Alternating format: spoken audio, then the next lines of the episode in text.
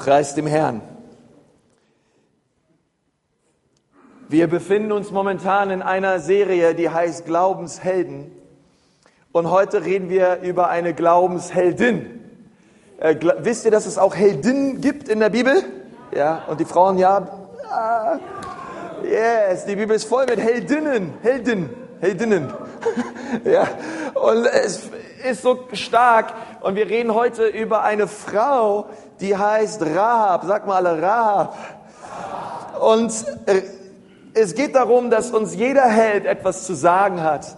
Und wenn wir gemeinsam ähm, umgeben sind, sagt die Bibel in Hebräer 12, von einer Wolke von Zeugen, das bedeutet, dass es, dass es Männer und Frauen gab, die vor uns diesen Lauf mit Jesus gelaufen sind. Und sie haben nicht nur gut angefangen, sondern sie haben diesen Lauf auch vollendet. Und in Hebräer 11 finden wir diese ganzen Glaubenshelden. Und wir reden jetzt, glaube ich, schon seit sieben Wochen darüber, was können wir von diesen einzelnen Glaubenshelden aus Hebräer 11 lernen. Und auch Rahab steht bei Hebräer 11 drinne. Und heute wollen wir über sie reden. Und Rahabs Leben möchte uns sagen, wo die Sünde groß ist, ist die Gnade noch viel größer. Und wann immer ich in dieser Predigt sage, wer die Sünde groß ist, dann möchte ich, dass du so laut wie du kannst sagst, da ist die Gnade noch viel größer. Okay, und das möchte uns Rahab sagen. Rahab möchte uns sagen, wo die Sünde groß ist, viel größer. Viel größer kann ich euch sagen, viel größer. Und wir wollen uns gemeinsam ihr Leben anschauen. Ähm, Helden haben ja immer etwas Inspirierendes. Ähm, wenn ich manchmal morgens aufwache neben meiner Frau und dann äh, reden wir darüber manchmal halt, was haben wir heute geträumt.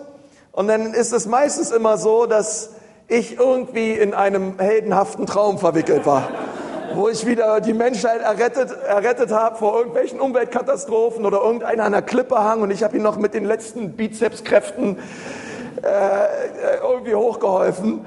Und, ähm, und wir alle, glaube ich, das steckt so irgendwie in allen von uns, man, irgendwie, man lässt sich gerne inspirieren von Helden. Ich weiß nicht, wer schon mal von Marvel äh, The Avengers gesehen hat im Kino.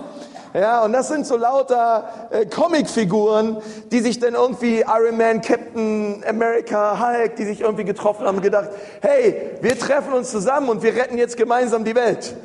Ja, und ich dachte mir, hey, so ein Captain America, ja, der ist gut drauf. Der ist so ein bisschen wie ich. Und,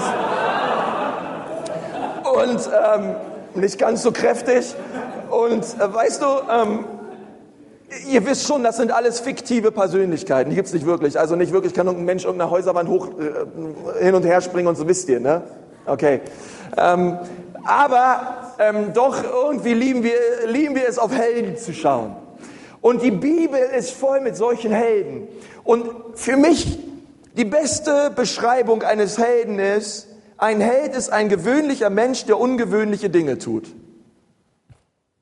Johannes 4 steht, dass Johannes und Petrus ganz gewöhnliche Menschen waren. Und dann geht's weiter, aber man hat erkannt, dass sie mit Jesus waren. Und das wiederum hat sie zu Glaubenshelden gemacht, weil sie haben durch den Namen Jesu ihre damalige Welt ganz schön auf den Kopf gestellt. Und wir wollen uns gemeinsam heute diese Frau anschauen, Rahab, und bevor wir uns den Text anschauen für diese Predigt, Josua 2, möchte ich nochmal mit uns beten. Herr Jesus, wir danken dir von ganzem Herzen, dass du hier bist. Jesus, ich danke dir, dass du ähm, dieses Wort segnest, Herr. Und ich danke dir, Herr Jesus, dass du mir Freude schenkst beim Predigen und jedem Einzelnen Freude schenkst beim Zuhören. Herr, hilf uns nicht nur Hörer, sondern Täter deines Wortes zu sein. Herr, wenn wir jetzt die Bibel aufmachen und die Bibel lesen, beten wir auch, Herr, dass dein Wort uns liest, Herr, dass dein Wort in uns hineinschaut, dass dein Wort zu uns spricht, Herr, und wir uns dadurch verändern lassen. In Jesu Namen. Und das Volk Gottes sagt, Amen. Amen. Josua 2, Vers 1. Leicht zu finden, ganz weit vorne nach Mose. Und dort steht, Josua entsandte heimlich zwei Spione, aus dem israelitischen Lager in Schittim. Ja, ich dachte mir so, das ist ja klar, dass der Josua zwei Spione entsandt, weil er hat es davor erlebt, wie äh, sein Vorgänger zwölf Spione entsandt hat und da sind nur zwei wieder zurückgekommen. Dann dachte er sich, na, dann schicke ich nur zwei weg, äh, dann ist die Durchfallquote wesentlich geringer. Und dann sagt er weiter, er wies sie an, erkundigt das Land, vor allem die Gegend um Jericho. Die beiden Männer brachen auf und kamen in das Haus einer Prostituierten namens Rahab. Dort blieb sie, blieben sie über Nacht. Und ich habe heute für uns drei einfache Punkte über das Leben von Rahab. Wenn du magst, kannst du es gerne mitschreiben. Und der erste Punkt lautet, und das sind Dinge über Rahabs Leben, die du unbedingt wissen möchte, möchtest. Das erste ist, Rahab hat etwas mitgebracht. Was machte sie zu einer Heldin? Sie hat etwas mitgebracht. Und das erste ist, was sie mitbrachte, war reichlich Sünde. Das sind doch super spitzenmäßige Grundvoraussetzungen dafür, dass Jesus dich gebrauchen kann. Ähm, sie brachte nicht nur ein wenig Sünde, sondern sie brachte viel Sünde. Aber ich habe eine gute Botschaft für euch, wo die Sünde groß ist. Halleluja. Also den Punkt kommen wir später noch näher. Das ermutigt mich, dass sie viel von Sünde, von dieser Sünde mitgebracht hat. Ähm, und sie hat nicht nur hin und wieder gesündigt, sondern sie steckte richtig tief in der Sünde. Wann immer du in deiner Bibelkonkordanz den Namen Rahab eingibst, wirst du zu 95 Prozent finden, dass da immer steht Rahab die Hure. Ein Kommentar, den ich gelesen habe zu dieser Stelle, hat gesagt, dass das Wort Hure und das Wort Rahab zur damaligen Zeit wie ein Synonym gebraucht wurde. In Jericho, wenn, ähm, wenn ein Mann eine Prostituierte aufsuchen wollte, dann hat er gesagt, ich suche eine Rahab. Und jeder wusste Bescheid, was gemeint ist. So sehr steckte diese Frau in Sünde. Und selbst wenn wir im Neuen Testament schauen, finden wir immer nur diesen Namen Rahab, die Hure. Und ich möchte, dass wir weiterlesen ab Vers 2.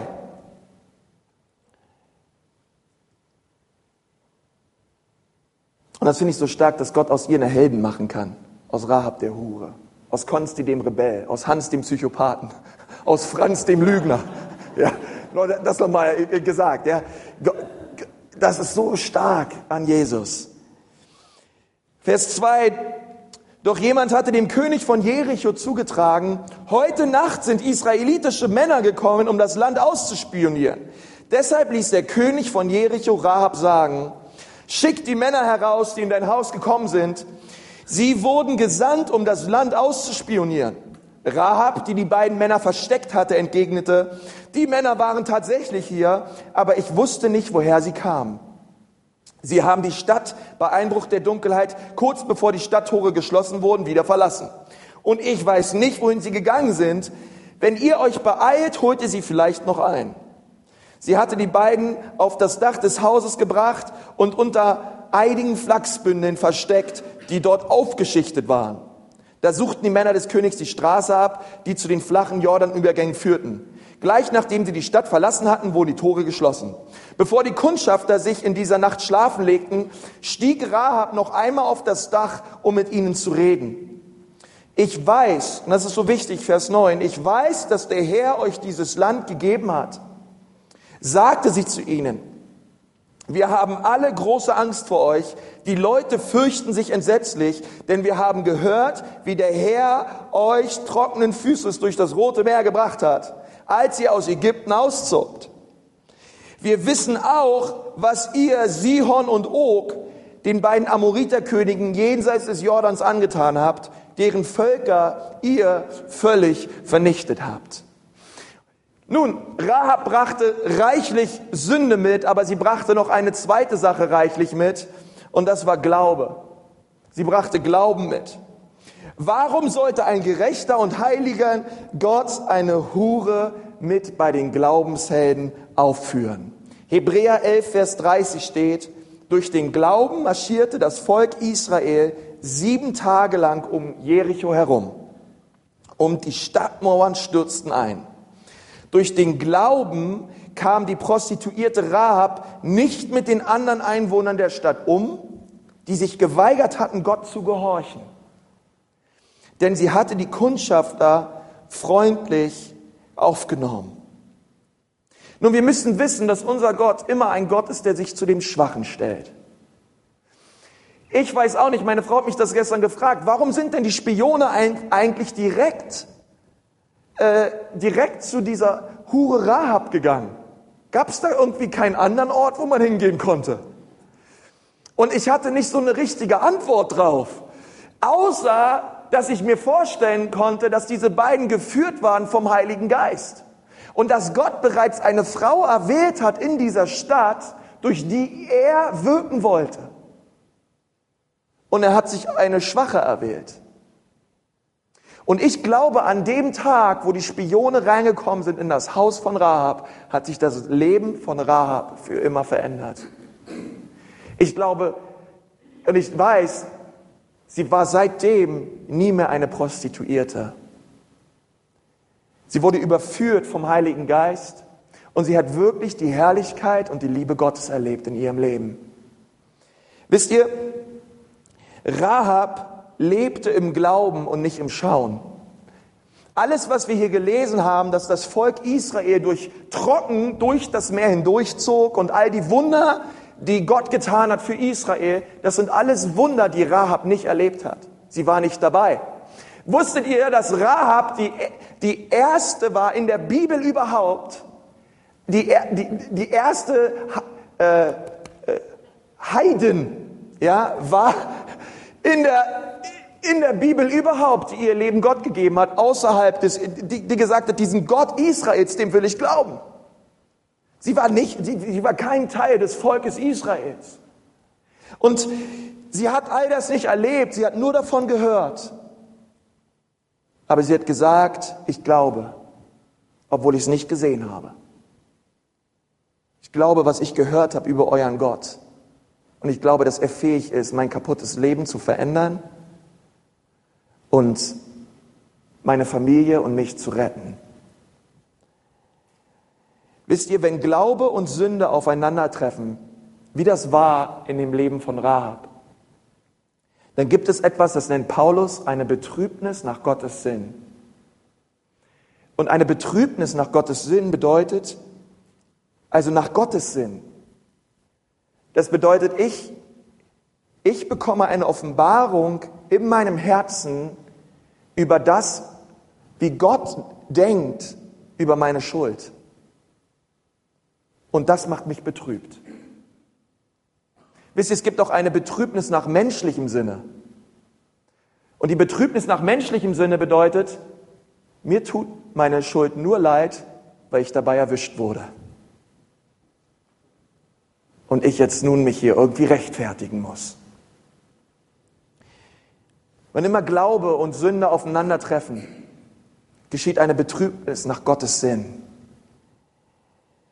Und ich glaube, dass Rahab dieses, diese, diese Betrübnis erlebt hat in ihrem, in ihrem Leben. Wisst ihr, ich finde es so so, so stark andererseits auch, dass die Bibel immer wieder sagt, Rahab die Hure. Weil, weil, Rahab, weil, weil die Bibel die Dinge immer nennt, wie sie sind. Rahab hatte kein Problem mit ihrer Sexualität. Rahab war eine Hure. Und, und ich, ich, ich finde, wir leben manchmal in einer Zeit, wo wir ganz schnell Dinge verproblematisieren. Weil für Probleme bekommt man immer schnell Mitleid. Aber die Bibel ist anders. Jesus sagt, wenn du einer Frau nur hinterher schaust, dann begehst du in deinem Herzen Ehebruch. Das heißt, wenn du ein Problem damit hast, ist es nicht nur so, dass du ein, vielleicht ein Problem hast mit Pornografie. Die Bibel sagt, du bist ein Ehebrecher. Jesus sagt, wenn du nur zu deinem Nächsten sagst, du Narr, denn, denn hast, du, hast du die Hölle verdient. Und, und, wenn, und Jesus sagt, und du bist ein Mörder. Und das finde ich so krass. Ja, dass die Bibel die Dinge so klar nennt, wo wir oft anfangen, Dinge zu problematisieren. Und ich manchmal überlegen muss, und da kommt, glaube ich, eine Betrübnis im Gottes Sinn, wo ich erkenne, hey, kann es sein, dass ich ein Ehebrecher bin. Das hört sich nochmal ganz anders an, wie ich habe ein Problem mit dem und dem. Ich habe ein Problem mit schlecht reden. Nee, du hast nicht ein Problem mit schlecht reden, du bist ein Lästerer. Und die Bibel sagt, dass Lästerer das Reich der Himmel nicht erben werden. Und das ist shocking. Aber es ist die Wahrheit. Und ich glaube, dass wann immer wir sagen, dass wir Jesus nachfolgen, wir immer wieder Gott bitten müssen, Gott schenk mir eine Betrübnis nach deinem Sinn, nicht nach meinem Sinn, nicht nach menschlichem Sinne, sondern eine Betrübnis, Herr, wo du mir zeigst, wie die Dinge wirklich sind. Und dann möchte ich Buße tun und umkehren, weil ich möchte dir gefallen. Amen. Ganz schön ruhig geworden hier. Aber es ist gut, eine Betrübnis nach Gottes Sinn. Und das ist das, was, was sie erlebt hat. Ähm, und sie hat, das zweite ist, das erste ist, sie hat etwas mitgebracht. Sie hat Sünde mitgebracht und sie hat Glauben mitgebracht. Das zweite ist, sie hat etwas gesucht. Und was hat sie gesucht? Sie hat Gunst gesucht. In Vers 12 steht, nun schwört mir bei dem Herrn, dass ihr mich und meine Familie verschonen werdet, weil ich euch geholfen habe. Gebt mir einen Pfand, dass ihr mich am Leben lasst und ebenso meine Eltern und meine Geschwister sowie deren Familien. Sie hat etwas gesucht, und zwar hat sie Gunst gesucht. Wisst ihr, was ich so toll finde? Sie hat Sünde und Glaube mitgebracht und sie hat Veränderung erlebt. Denn wo die Sünde groß ist, denn wo die Sünde groß ist, das hat sie erlebt. Und das Zweite ist, sie hat etwas gesucht von den Spionen. Ey, habe ich Gunst erlangt in euren Augen? Und ich glaube, es gibt nur zwei Möglichkeiten, wenn wir mit dem Willen Gottes konfrontiert werden. Das ist entweder wir verteidigen unseren Lebensstil oder wir suchen Gunst und Gnade beim Herrn. Und das ist das, was sie gesucht hat. Sie hat Gunst und Gnade gesucht. Ähm, und wisst ihr, Rahab, Rahab wusste, wir haben das davor gelesen, was die Israeliten mit den anderen Städten und Völkern getan haben. Äh, wo, äh, die, die, die dem Volk Israel bei der Landeinnahme im Weg waren. Es steht in 5. Mose 7, Vers 1, wenn der Herr, euer Gott, euch in das Land bringt, das ihr nun erobert werdet, wird er viele Völker vor euch vertreiben. Die Hethiter, die Gergashiter, die Amoriter, die Kananiter, die Persiter, die Hevititer und die Jebusiter. Sieben Völker, die alle größer und mächtiger sind als ihr. Wenn der Herr, euer Gott, sie euch überliefert und ihr sie besiegen werdet, sollt ihr sie vernichten. Schließt keine Verträge mit ihnen und verschont sie nicht. Heiratet nicht in ihre Familien ein, verheiratet eure Töchter nicht mit ihren Söhnen und eure Söhne nicht mit ihren Töchtern, denn sie würden eure Kinder dazu bringen, sich von dem Herrn abzuwenden. Und das und das wusste sie, was, was passieren wird mit Jericho. Denn Israel hat zuvor andere Völker platt gemacht.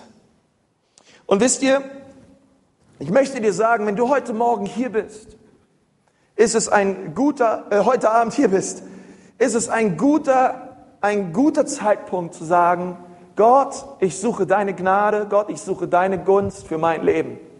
Weil der Teufel der Teufel, er sagt, mit deiner Schuld und mit deiner Sünde kannst du doch nicht zu diesem guten Gott kommen.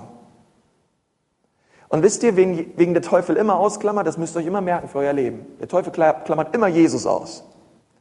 Weil Jesus steht genau dazwischen. Jesus bringt die Güte Gottes und deine Schuld zusammen am Kreuz. Und er sagt, ich begnadige dich, ich schenke dir Gnade, obwohl du sie nicht verdient hast. Denn wo die Sünde groß ist, und das sollst du erleben in deinem Leben.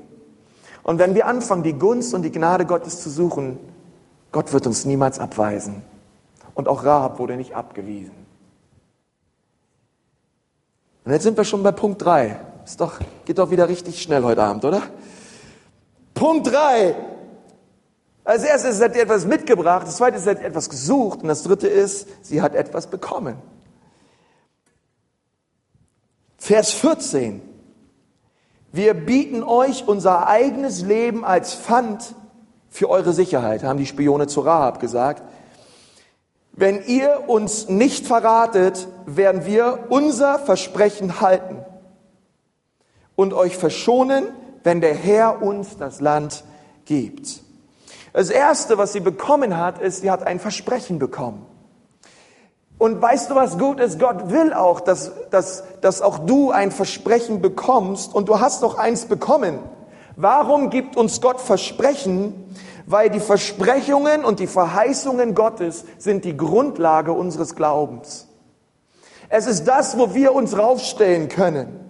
Wenn es dir an Glauben mangelt, dann schau dir die Versprechungen und die Verheißungen Gottes an in seinem Wort und stell dich rauf und sag, Gott, du hast es versprochen. Und ich möchte dir sagen, unser Gott ist keine launische Diva, der heute was sagt und morgen was anderes tut, sondern Gott ist treu. Er steht in seinem Wort, er steht zu seinem Wort. In Jeremia 1, Vers 12 steht, Gott wacht über sein Wort, es auszuführen. Und der Hüter Israels schläft und schlummert nicht. Und deswegen weiß ich, Gott, du hast es mir doch gesagt, Gott. Gott, das sind deine Verheißungen. Und da stelle ich mich im Glauben rauf. Und ich vertraue dir, Herr, dass die Dinge, wie im Himmel, so auf Erden in meinem Leben geschehen. Das Zweite, was Versprechen tun, Versprechen demonstrieren die Treue Gottes. Gott hat es versprochen, also wird es passieren. Es hat nichts mit Karma zu tun, das hat nichts mit Glück zu tun, sondern es hat viel mit einem gnädigen, gütigen Gott zu tun, der dir das gibt, was du nicht verdient hast. Das Dritte ist, Gottes Versprechen ermutigen uns in schweren Zeiten. Weißt du, dass Rahab in ihrem Haus war und sie sieben Tage lang angesehen hat, wie das Volk Israel, wie die Soldaten um die Stadt gezogen sind, wie die Feinde um die Mauer gezogen sind und um die Mauer gezogen sind und um die Mauer gezogen sind. Aber weißt du, was gut war? Sie hatte ein Versprechen. Und ich würde dir schon mal was vorweggreifen dieser Stadt ist alles zertrümmert und eingestürzt, bis auf das Haus von Rahab. Alles fiel nieder. Aber sie hatte ein Versprechen. Sie war eine Glaubensheldin, die sich auf das eine Versprechen gestellt hat. Es verband sich im Glauben und sie wusste, ich brauche keine Angst haben. Vers 15. Darauf ließ Rahab die beiden an einem Seil durch das Fenster hinab. Ihr Haus war nämlich in der Stadtmauer gebaut. Bin mal gespannt, wann es die ersten Wohnungen in Nürnberg in der Stadtmauer gibt. Wa? Geht ins Bergland, riet sie ihnen, damit ihr nicht gefasst werdet. Versteckt euch dort drei Tage lang, bis die Männer, die euch verfolgten, in die Stadt zurückkehren, gekehrt sind und zieht dann weiter. Vers 17. Unser Versprechen, das du uns unter Eid abgenommen hast, können wir nun äh, nur erfüllen, wenn du Folgendes tust. Vers 18 lohnt sich fett zu markieren in deiner Bibel. Und ja, du sollst in deiner Bibel schreiben und rumstreichen und markieren in Jesu Namen. Vers 18. Lass das rote Seil, an dem du uns herunterlässt, aus dem Fenster hängen. Wenn wir vor die Stadt kommen, Hole außerdem deinen Vater, deine Mutter, deine Brüder und Schwestern und alle deine Verwandten in dein Haus. Sie hat noch etwas bekommen, sie hat ein Versprechen bekommen und sie hat ein rotes Seil bekommen. Ein rotes Seil ist ein Versprechen zum Anfassen. Ähm, sie hat etwas bekommen und das Evangelium bedeutet, dass wenn ich umkehre durch Buße, durch Umkehr in meinem Leben, und mein Leben Jesus gebe, dann bekomme ich ein Versprechen. Und das Versprechen auf Gottes Seite ist, dass er mich neu macht, dass er mir meine Schuld vergibt und dass er mir ewiges Leben schenkt. Und das tut er, indem er das rote Seil nimmt und es um mein Herz legt. Und das rote Seil steht für das Blut Jesu. Das Blut Jesu ist das Blut, was mich reinigt und mich befreit. Und das bedeutet, dieses Blut Jesu in meinem Herzen, dieses rote Seil bedeutet, ich gehöre ihm. Auch wenn alles andere auf dieser Welt zusammenfällt, ich werde feststehen in Christus und in dem, was er bewirkt hat vor 2000 Jahren am Kreuz für mein Leben. Das ist das rote Seil. Es ist der Anker Jesus, der standhält vor dem Chaos dieser Welt.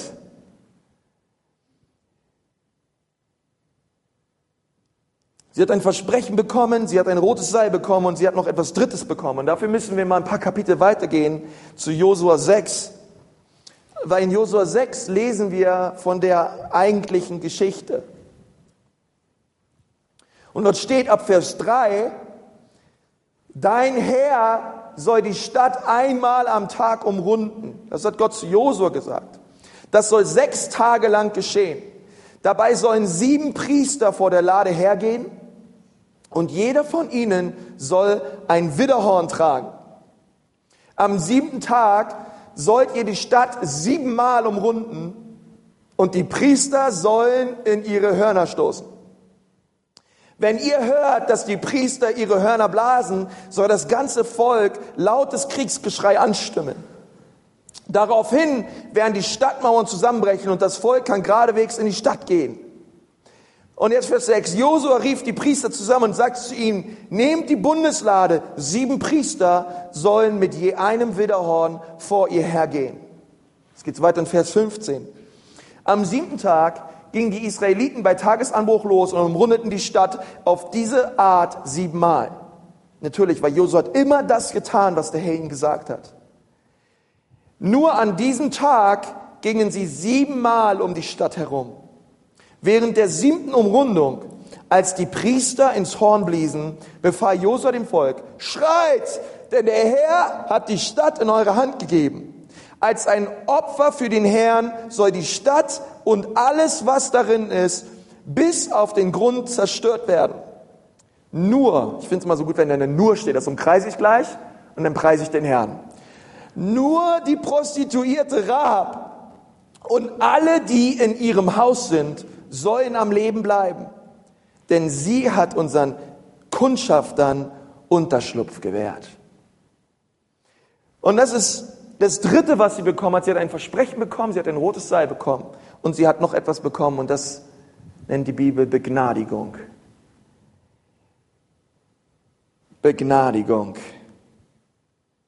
Weil Gott hat gesagt, ich werde jeden Menschen in dieser Stadt töten, der nicht unter diesem Versprechen lebt.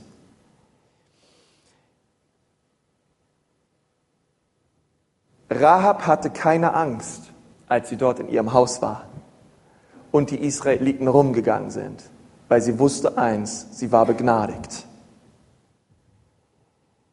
Sie wusste, sie wird nicht sterben. Und ich sage dir eins, es ist so wunderbar, wenn du dein Leben mit Jesus lebst, weil es ganz viel Last abnimmt, die allergrößten Lasten überhaupt. Aber es ist auch so stark, weil ich weiß, meine Vergangenheit ist gereinigt, meine Gegenwart ist erlöst und meine Zukunft ist gesichert. Wer kann das heutzutage schon von sich behaupten? Und das ändert alles. Aber als Heldin bekommt Rahab noch eine vierte Sache und das ist, sie bekommt ein Erbe. Eine ganze Gefolgschaft von Leuten nach ihr, die gesegnet waren aufgrund ihres Glaubens. Und weißt du, es steht weiter in, in, in Josua 6, Vers 22, zu den beiden Kundschaftern sagte Josua, Geht zum Haus der Prostituierten und holt sie und ihre ganze Familie heraus, wie ihr versprochen habt. Die jungen Männer, die die Stadt ausgekundschaftet hatten, gingen hinein und holten Rahab und ihre ganze Familie, ihren Vater, ihre Mutter, ihre Brüder und alle anderen Verwandten, also auch die Schwiegermutter. Sie brachten sie in die Nähe des israelitischen Lagers. Das ist nochmal wichtig. Sie brachten sie in die Nähe des israelitischen Lagers. Danach brannten die Israeliten die Stadt vollständig nieder. Nur die silbernen, goldenen, kupfernen und eisernen Gegenstände wurden in die Schatzkammer des Hauses des Herrn gebracht. Vers 25. Die Prostituierte Rahab und alle ihre Verwandten wurde von Josua verschont, weil sie die Kundschafter versteckt hatte, die Josua nach Jericho geschickt hatte. Das ist ein ganz wichtiger Vers zum Schluss noch. Noch heute lebt sie beim israelitischen Volk. Wisst ihr, als Rahab verschont wurde, musste sie noch außerhalb des Lagers leben. ganze Zeit lang hat sie dort gelebt. Aber die Bibel sagt in Vers 25, wo lebt sie heute? Heute lebt sie im, Isra im israelitischen Lager. Denn sie lief weiter mit Jesus. Sie lief weiter im Glauben. Das war nicht das Ende, was wir hier lesen in ihrem Leben, sondern Rahab lief täglich weiter im Glauben. Sie machte Schritte des Glaubens voran und sie lebte mit ihrem Gott. Und sie lebte Tag ein, Tag aus mit Jesus. Und ich möchte dir sagen, es sind nicht die Predigten, es sind nicht die Seminare und es sind nicht die Kurse und Programme, die dein Leben nachhaltig verändern, sondern es sind immer die einzelnen Schritte, die du täglich tust im Glauben, die Bestand haben. Täglich Gottes Wort lesen, täglich beten, täglich leben unter der Leitung und der Führung des Heiligen Geistes. Das wird dein Leben verändern. Und sobald wir aufhören, Dinge täglich zu tun, werden wir nicht mehr wachsen im Glauben. Aber Rahab, sie hat täglich weitergelebt, sie hat täglich als Glaubensheldin weiter Schritte getan und hat mit ihrem Gott gelebt. Und sie hat das erlebt, was streng, eigentlich streng verboten war, dass eine Heiden aufgenommen wurde im Lager der Israeliten. Warum? Weil wo die Sünde groß ist, da habt ihr wieder, ihr könnt ja schon nach Hause, ihr wisst ja schon alles. Ähm, das ist die Antwort. Sie hat die Gnade Gottes erlebt im israelitischen Lager. Wisst ihr, ich möchte dir sagen, du denkst jetzt vielleicht, ja, jetzt sitze ich hier, ich glaube an Jesus, äh, jetzt folge ich ihm nach, aber ich weiß gar nicht so richtig, wie es jetzt in meinem Leben weitergeht. Und weißt du, und manchmal denken wir, sie so denken jetzt, Gott, Gott, jetzt bin ich hier in der Ekklesia, ähm, was soll ich jetzt tun? Ja, und wir, und wir glauben, dass Gott irgendwie oben sitzt und sagt, ja, Mensch, stimmt. Hätte ich eigentlich auch nicht gedacht, dass du an mich glaubst. Ähm, hab eigentlich mit den ganzen Engeln im Himmel gewettet, ja. Äh, zwei zu drei Stimmen gegen dich, aber hast jetzt irgendwie doch geschafft. Na, jetzt musst du mal gucken, was aus deinem Leben wird.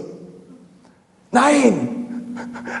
Die Bibel sagt, dass Gott Pläne des Heils und eine Zukunft hat für unser Leben. Du bist kein Produkt des Zufalls, sondern es gibt eine Not, die Gott sieht auf dieser Erde. Und er hat gesagt, dieser Not soll begegnet werden durch dein Leben.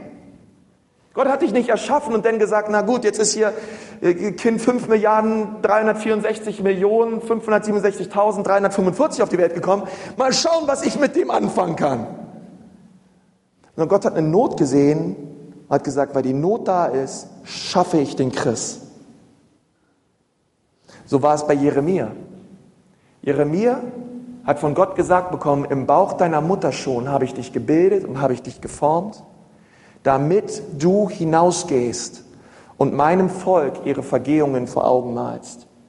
Es gab eine Not und aufgrund der Not hat Gott Jeremia gemacht. Und es gibt etwas auf dieser Erde, wozu Gott dich gemacht hat, ob du es glaubst oder nicht, aber es ist wahr. Es gibt Dinge, für die bist du wie gemacht, weil Gott es will, dass du einen Unterschied machst und dass auch du ein Held bist auf dieser Erde. Wir sind alle dafür gemacht worden, kein Standard zu leben, sondern Gottes Standard zu leben. Und unserem Gott ist alles möglich. Und sage nicht, ich bin zu klein, ich bin zu schwach, ich bin zu schlecht, weil wo die Sünde groß ist, es ist wirklich wahr. Bei Gott gibt es immer einen Neuanfang. Bei Gott gibt es immer eine zweite Chance. Und er möchte dich gebrauchen. Matthäus 1, Vers 1. Geschlechtsregister. Das ist das, was ich im Bibelleseplan am allerliebsten lese. Dies ist ein Verzeichnis der Vorfahren von Jesus Christus.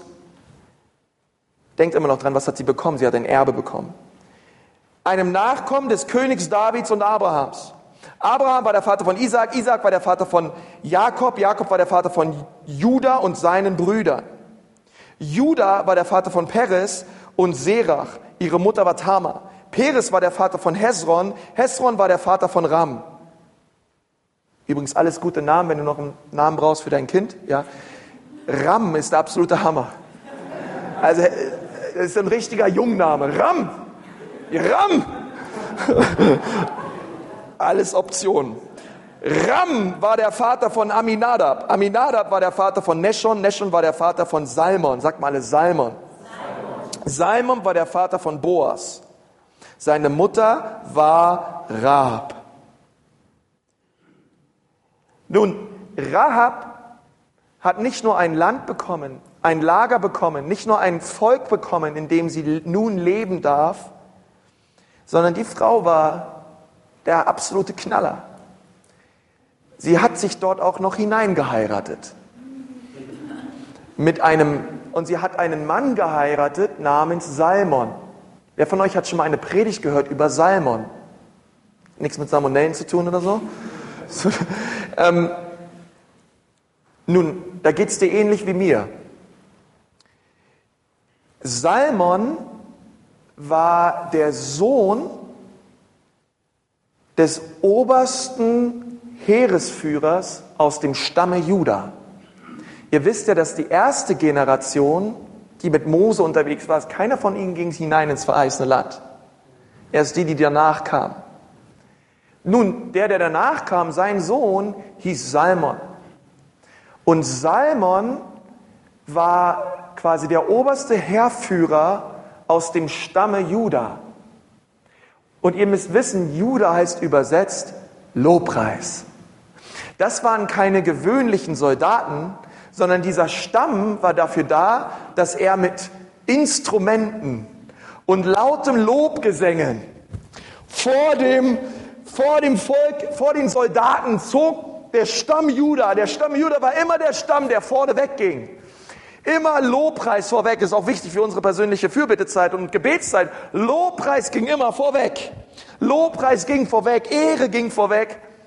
Und der Mann, der quasi diese Schar von Lobpreisern anführte, war Salmon. Salmon war also der Lobpreisleiter, der Lobpreisleiter des Volkes Israels. Der oberste Lobpreisleiter. Der Chris Tomlin quasi, oder der Matt Redman. Und den hat sie geheiratet. Und ich kann es mir nur so vorstellen. Der Salmon ist eines Morgens aufgewacht aus seinem Zelt und er ging durchs Lager und da sah er auf einmal eine Frau. Oh Herr, ich preis dich, ich danke dir, Herr, dass du mich errettet hast, Herr.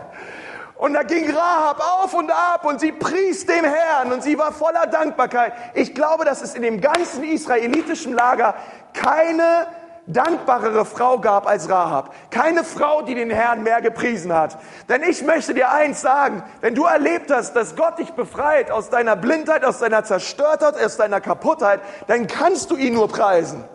Die Bibel sagt, dort wo die Sünde überreich geworden ist, da ist Gnade noch viel größer. Und die Bibel sagt, wem viel vergeben wurde, der liebt viel. Und Simon hat Rahab gesehen gesehen, wie sie auf und ab ging und den Herrn gepriesen hat. Da dachte ich wahrscheinlich, von der kann ich noch viel lernen. Aber nicht nur das. Hey, ich möchte euch was sagen. Nichts macht eine Frau schöner als ein dankbares, fröhliches Herz dem Herrn gegenüber. Das ist so sexy. Und das dachte sich Salmon. Die Frau ist so fröhlich und so dankbar dem Herrn gegenüber. Oh. Und dann hat er sich aufgemacht. Und er hat einmal mehr Land eingenommen und, und Rahab geheiratet. Aber Freunde, ist das nicht der Knaller, dass Rahab den Lobpreisleiter Israels geheiratet hat? Ist das nicht der Hammer? Ähm, und, und, und weißt du, das macht Rahab für mich, sie ist eine absolute Heldin, aber sie ist auch eine Schwester. Sie ist einfach eine tolle Frau. Sie ist der absolute Knaller. Es lohnt sich, in ihr Leben wirklich zu investieren und zu studieren und zu schauen, wie war diese Frau. Aber ich möchte dir auch sagen, ich habe auch mal in Kanaan gelebt, wie Rahab. Und auch ich war ein Sünder und auch ich habe mein Herz mit einer Mauer umgeben und auch ich war ein Feind Gottes durch meine sündhafte Natur. Aber Gott hat mich begnadigt und er kam durch die Mauer meines Herzens und er hat mir gezeigt, wer ich war. Und er hat mir ein Versprechen gegeben und mir seine Gunst erwiesen. Und ich habe ihm geglaubt, er hat ein rotes Seil um mein Herz gelegt, was sichtbar ist in dem Fenster meines Herzens. Und wenn die Erde gerichtet wird und die Mauern, die diese, die, die stolzen Menschen auf dieser Erde gerichtet haben, aufgerichtet haben, wenn alles fällt und alle Mauern fallen, dann weiß ich eins, dass Gott mich verschonen wird, mich, meine Frau, meine Kinder, er wird mich aufnehmen in die Ewigkeit und dort werde ich ihn preisen und ihn ehren mein Leben lang. Und das ist die Geschichte von Rahab die Glaubensheldin, die uns vorlebt, wo die Sünde groß ist, ist die Gnade noch viel größer. Ich möchte mit uns beten. Lass uns mal unsere Augen schließen. Herr Jesus, ich danke dir von ganzem Herzen für Rahab. Ich danke dir, Herr Jesus, für ihr Leben. Ich danke dir, Herr Jesus, dass sie uns gezeigt hat, was es bedeutet, Gott, dass deine Gnade und deine Gunst in ein Leben kommt und ein Leben völlig verändert. Ich danke dir, Herr Jesus, dass dein Blut in ihr Herz gekommen ist, Herr. Ich danke dir, Herr Jesus, dass sie nicht mehr dieselbe war. Ich danke dir, Herr Jesus, dass du die Schwachen dieser Welt erwählt hast, damit du das Kluge und das Weise der Menschen zu Schanden machst. Und Herr Jesus, ich danke dir für diesen Morgen, äh, für diesen Abend. Jesus, ich danke dir für, für die Leute, die heute Abend hier sind. Herr, das ist kein Zufall, dass wir hier sind. Du wolltest, dass wir hier sind. Du wolltest, dass wir diese Botschaft hören. Und ich möchte dich fragen, wenn du heute Abend hier bist und du hast dieses rote Seil noch nicht um dein Herz gelegt. Hier sagt, Pastor, ich weiß nicht, wenn Jesus wiederkommt, wenn er heute wiederkommen würde, wenn ich heute sterben würde, ich weiß nicht, ob ich im Himmel bin. Ich weiß nicht, ob ich errettet bin. Ich möchte dir eins sagen. Gott möchte dir heute, heute Abend ein Versprechen geben. Und dieses Versprechen lautet, wenn du glaubst, wenn du zu Jesus kommst mit einem Herzen, das sagt, Jesus, hier ist meine Schuld und hier ist meine Sünden. Ich suche deine Gnade und ich suche dein Erbarmen. Bitte vergib mir. Gibt Jesus uns das Versprechen, dass er uns vergibt. Dass er uns reinwäscht von all unserer Sünde, von aller Ungerechtigkeit, von all den Dingen, die er knallhart beim Namen nennt. Und er möchte dich verändern. Er möchte nicht mehr, dass du derselbe bist und dass du dieselbe bist. Möchte, er möchte dir ein Leben schenken, was zählt. Hast du dieses rote Seil in deinem Leben? Hast du das Blut Jesu in deinem Leben, mein Freund? Gehst du hier raus und weißt, du bist errettet? Gehst du hier raus und weißt, Jesus ist mein Herr? Ich folge ihm nach. Ich nehme mein Kreuz auf mich und ich mache mich auf den Weg. Und wenn du sagst, das ist nicht der Fall in meinem Leben, aber heute Abend will ich es festmachen. Ich möchte, dass Jesus mit seinem Blut mir vergibt und dass er mein Herz reinigt. Während wir die Augen geschlossen haben, weil ich möchte dir gern helfen, dass diese Entscheidung für dich echt eine Entscheidung ist, wo du sagst, die treffe ich jetzt hier persönlich. Dann heb mal jetzt, wo du bist, gerade deine Hand. Sagst, ja, Jesus, bitte komm in mein Leben. Dankeschön. Ist noch da. Heb jetzt deine Hand gerade. Sagst, ja, Jesus, heute Abend mache ich es fest komm in mein Leben. Vergib du meine Schuld, meine Sünden.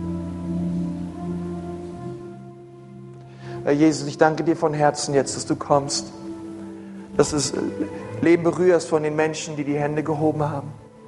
Herr, dass du ihnen zeigst, Gott, dass du ein gnädiger Gott bist, dass du Sünde und Schuld vergibst und dass bei dir alles möglich ist. Gott, ich bete, dass du sie hineinführst in eine tiefe Zeit der Buße, in eine Zeit der Umkehr, in einer Zeit, wo sie Offenbarung haben über ihre Schuld, aber auch gleichzeitig sehen, Gott, dass du gnädig und barmherzig bist und ihnen vergibst. Ich danke dir für die Veränderung, die stattfinden wird. In so vielen Herzen hier heute Abend. Und ich bete auch für jeden anderen, Herr. Ich bete Gott, dass wir ganz neu deine Möglichkeiten und deine Pläne sehen für unser Leben. Herr, dass wir hier rausgehen, ermutigt, fröhlich, dankbar wie Rahab. Herr, vergib uns, Vater, wo wir einfach unser Leben leben und vergessen haben, dass es dich das Leben kostete, dafür, dass wir leben dürfen. Herr, du sagst, wem viel vergeben wurde, der liebt viel. Und ich bitte dich, Herr, dass du uns einmal mehr zeigst, wie viel uns vergeben wurde, wie gut du bist zu uns wie reich deine Gnade und deine Gunst ist über unserem Leben. Herr, lass uns darin frohlocken und dankbar sein. Herr, lass uns richtig ausflippen vor Freude. Für das, was du getan hast am Kreuz für uns. Herr, hilf, dass wir keine braven, religiösen, verkirchlichten Spinner sind, Herr. Die traditionell ihre Dinge tun. Herr, hilf uns, dass wir keine christlichen Atheisten sind, die sagen, dass sie an Gott glauben, aber leben, als würde er nicht existieren. Sondern hilf uns, dass wir dir nachfolgen, voller Freude und voller Dankbarkeit täglich. Und damit segne ich euch in Jesu Namen. Gott ist gut. Und das Volk Gottes sagt, Amen, Amen. Amen. Hey, Rahab ist doch der absolute Knaller, oder? Ja, seid ihr, habt ihr das Wort Gottes heute empfangen? Yes. Lasst uns nicht nur Hörer sein, sondern Täter sein seines Wortes. Und erwarten, dass Gott das Allergroßartigste daraus macht in unserem Leben. An diesem Abend bis in alle Ewigkeit.